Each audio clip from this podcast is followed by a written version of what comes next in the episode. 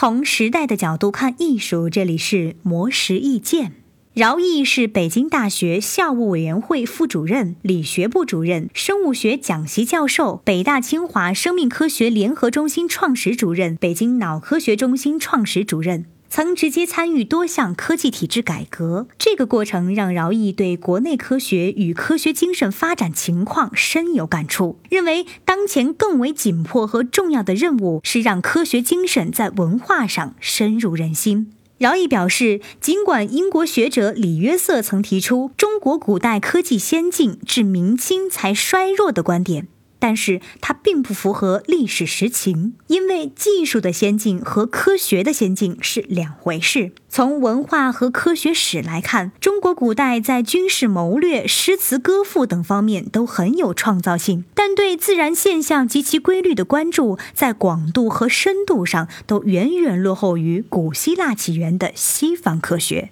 比如，古希腊科学家欧几里得在两千多年前就写出了几何原本，但是像这样严密的系统科学，在两百年前的中国都还没有出现。而且，在中国古代，诗人可以扬名立万，但鲜有科学家被树碑立传。饶毅认为，科学精神是人们在长期的科学实践活动中形成的共同信念、价值标准和行为规范。这其中包含很多具体的内容，比如在与人争辩的时候，认真听取，努力理解对方的观点，看看其中是否有合理的部分。这就是科学精神应有的理性和包容。而我们之所以缺乏科学精神，是因为中国人不喜欢探求人与自然的关系，而喜欢探求人与人的关系。而且传统文化中的陋习限制了科学精神的培植与滋长，比如创新冒尖儿的文化与传统中庸文化的冲突，反科学的东西不时会冒出来，大行其道。